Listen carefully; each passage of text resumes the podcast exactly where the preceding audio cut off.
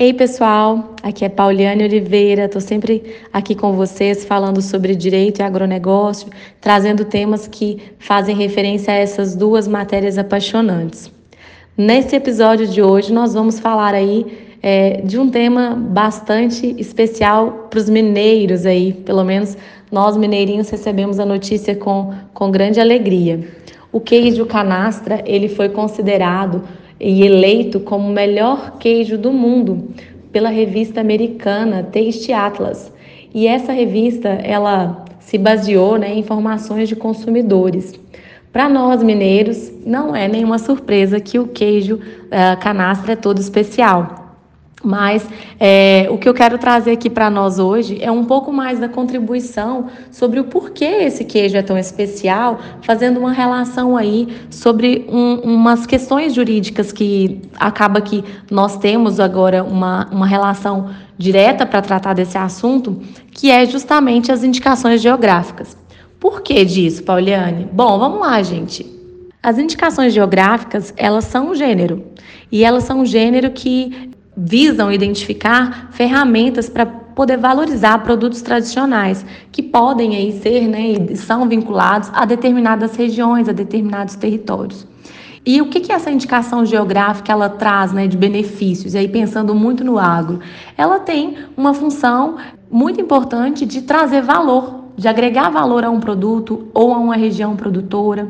Então, ela acaba gerando é, valorização para uma questão que é muito tradicional e, e, visa também trazer uma proteção, obviamente. Ainda mais quando a gente está falando nesse mercado hoje atual que demanda tanta rastreabilidade, tanta procedência, a forma como o produto é produzido, qual é o processo produtivo, o manejo. Então, tudo isso hoje reflete inclusive no preço do produto em mercados mais elitizados ou específicos. Então não é bobagem falarmos sobre isso e trazer aqui esse exemplo do queijo canastra como uma, uma, uma situação do momento que nos possibilita discutir e aprofundar nesse tema. E traria aqui também a, o café do Cerrado Mineiro, que também é um outro produto que temos aí a proteção da indicação geográfica, é, inclusive até mais aprofundado que o próprio queijo é, canastra. Por que disso? Por que, que é diferente? Porque hoje nós temos é, Sendo né, a indicação geográfica um gênero, nós temos duas, é, duas formas de caracterizar. E aí, uma delas é, é, justamente a indicação de procedência. A indicação de procedência é uma das formas de delimitar um produto, de trabalhar um, uma certa característica daquela região ou daquela forma de produzir. E a outra é a denominação de origem, que justamente ela atribui é, nesse caso, algo mais profundo, ela é muito mais restrita. Então, a gente tem hoje aí como a indicação de procedência a, as tratativas que se relacionam a um nome, que se relacionam a uma cidade, uma região, um território, e que ele tenha se tornado ali conhecido justamente pelo modo de, de produção ou de fabricação é, de um produto ou de um serviço. Aí a gente pode exemplificar o queijo canastra. O queijo canastra hoje, ele só pode ser produzido, né? Em uma determinada região, ali, é, quem tem o prazer de conhecer a Serra da Canastra sabe que é uma, regi é uma região encantadora, é uma região ali repleta de cachoeiras, de nascentes, é, de um relevo muito específico.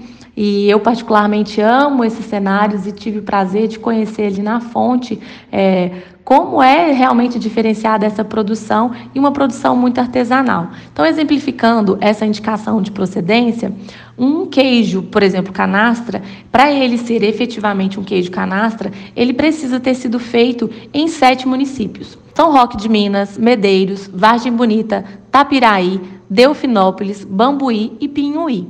Então, essas são as áreas que são delimitadas como indicação de procedência canastra. E elas valorizam hoje a pastagem, o gado, o relevo, o clima, a pureza da água. Tudo isso traz uma identidade que só o queijo canastra tem.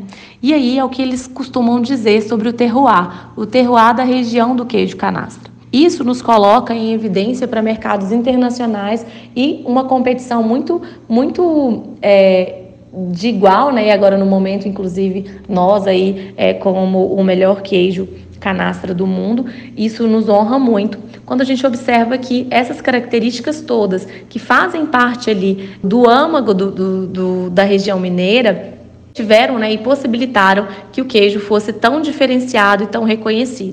E para além disso, a denominação de origem ela vai tratar também a questão territorial, mas ela vai é, trazer mais, mais especificidade para uma característica bem exclusiva daquele, daquela região, daquele meio geográfico, tratando aí de fatores naturais ou humanos. Para falar sobre denominação de origem, eu citaria o café do Cerrado Mineiro porque o café do Cerrado Mineiro ele já alcançou um processo é, em que ele ultrapassou a indicação de procedência e superou, né, indo para a denominação de origem. E aí isso tem o condão de, de, de delimitar que o café ele, é, ele precisa né, ter uma certificação dessa origem, dessa, de, de regiões e de territórios demarcados dentro do Cerrado Mineiro.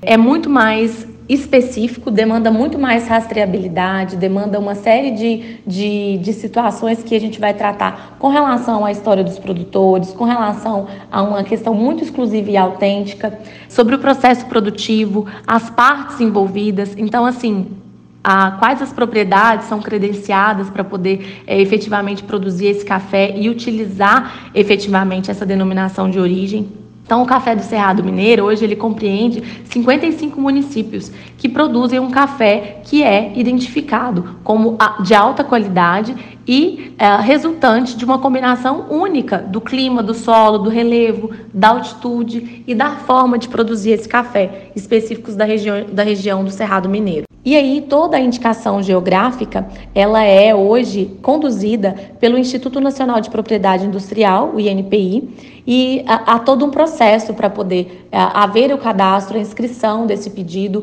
e depois o processo para aprovação. E no ano de 2022 nós tivemos uma alteração uh, de uma portaria, né, de uma legislação mais específica para poder é, delimitar esses processos, de como isso vai se dar. E isso beneficia exponencialmente o agronegócio, ainda mais nesses momentos é, em que a busca por rastreabilidade, certificação, modo de produção estão tão intensos, como ditos, dito aqui um pouquinho antes para vocês. Um abraço grande para vocês, eu aguardo vocês no nosso próximo episódio.